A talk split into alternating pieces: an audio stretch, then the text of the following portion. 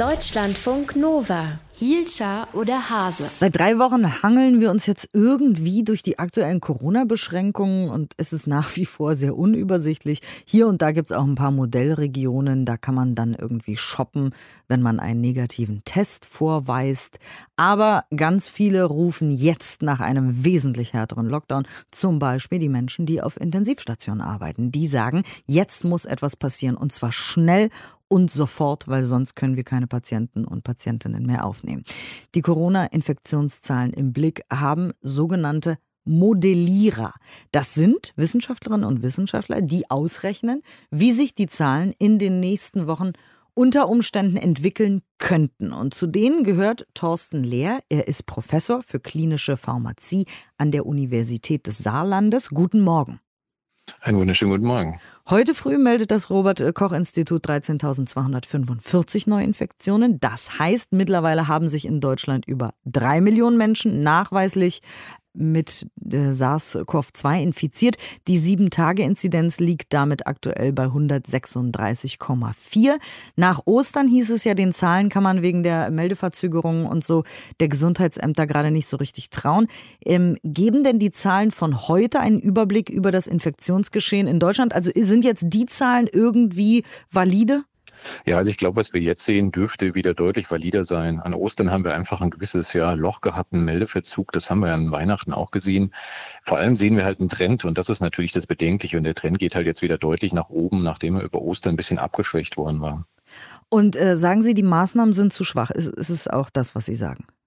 Ja, absolut. Die Maßnahmen sind viel zu schwach, was wir machen. Es gibt ja eigentlich quasi keine Maßnahmen. Jedes Bundesland interpretiert seine Maßnahmen selbst. Es gibt sicherlich manche, die die ähm, Notbremse etwas rigoroser umsetzen, aber im Großen und Ganzen äh, ist es ja eigentlich nur ein Aufweichen der Inzidenz und ein Herumeiern, bis es wirklich mal wieder vorangeht.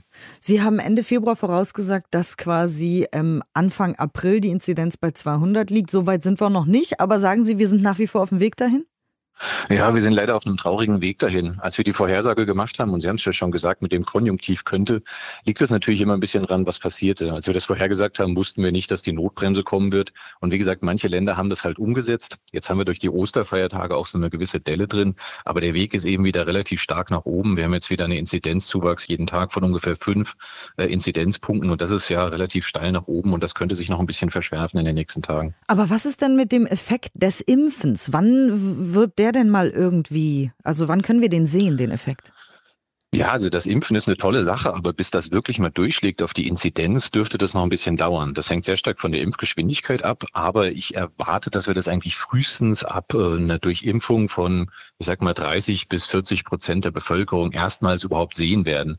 Und dass es richtig durchgreift, dass wir dann quasi einen Eingriff in die Pandemie haben, dürften wir eigentlich frühestens bei 60, 70 Prozent haben. Und das kann je nachdem, wie schnell die Impfgeschwindigkeit vorangeht, ja eher so der Herbst werden, wenn, wenn es gut läuft. Und was ist mit den vielen Tests? Also es gibt ja jetzt wirklich ganz viele Tests in Schulen, in Kitas wird mehr getestet und äh, auf dem Arbeitsplatz und so weiter. Wird das irgendeine Art äh, Einfluss haben? Ja, also theoretischerweise sollten diese Tests dazu führen, dass man eigentlich ja vor allem unentdeckte Fälle aus dem Verkehr zieht und damit das Infektionsgeschehen unterbricht.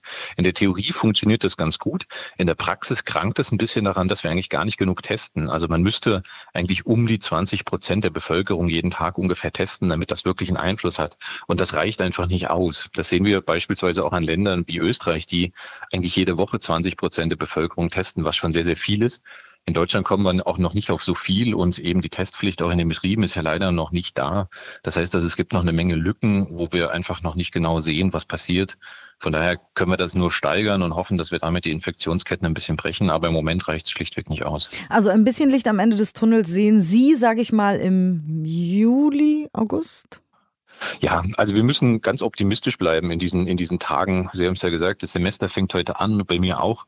Und ähm, wir haben einen Impfstoff, wir haben einen sehr wirksamen Impfstoff und äh, wir müssen jetzt vor allem gucken, dass wir die Impfgeschwindigkeit hochfahren. Und wir sollten halt gucken, dass wir uns jetzt mit den Modellprojekten nicht irgendwie das Leben noch versauen, sondern dass wir ähm, einfach die Impfgeschwindigkeit starten und bis dahin die Füße stillhalten und dann gucken, wenn wir alle durchimpft sind, dass wir dann vielleicht wieder in einen besseren und optimistischeren Sommer starten.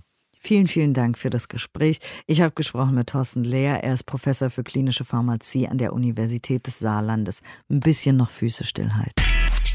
Deutschlandfunk Nova. Hielscher oder Hase?